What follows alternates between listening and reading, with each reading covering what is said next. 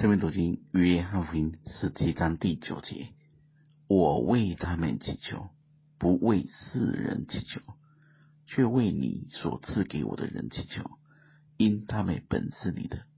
凡是我的，都是你的；你的也是我的，并且我因他们得了荣耀。大家仔细看这里，主祈求的对象不是世人，是门徒。是跟他有关系的，是他所爱的，是神赐给他的人。大家有没有觉得很惊讶？主是为世人而来的，而他祈求的对象却只是门徒。难道他不爱世人吗？不是的。如果他不爱世人，就不能说神爱世人，甚至将他的独生子赐给他们。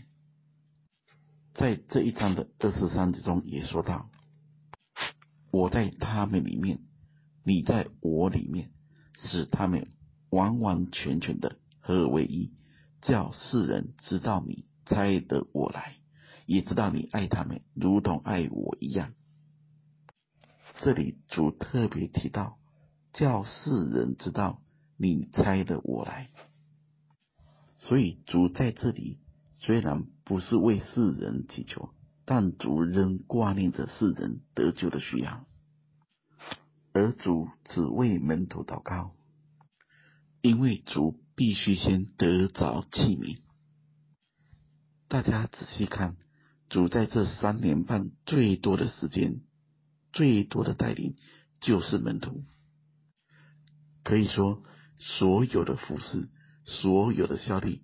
都为了这一班门徒，属灵的秩序都是这样的：神先得着一个人，才带来一个家，才带来一个族，最后才带来一个国。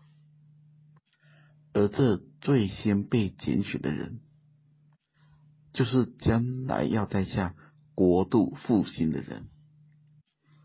世人的需要是将来门徒们可以去回应的。而现在最重要的是眼前的这一群主陪他三年半的门徒。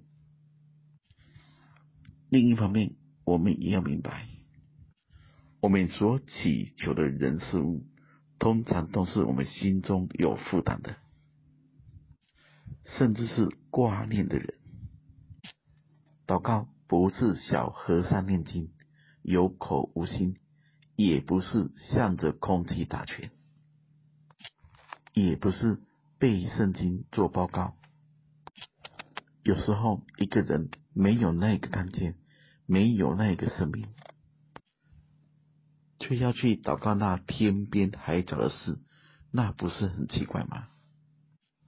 比如说，当一个人在自己教会中都不愿意顺服学习为生。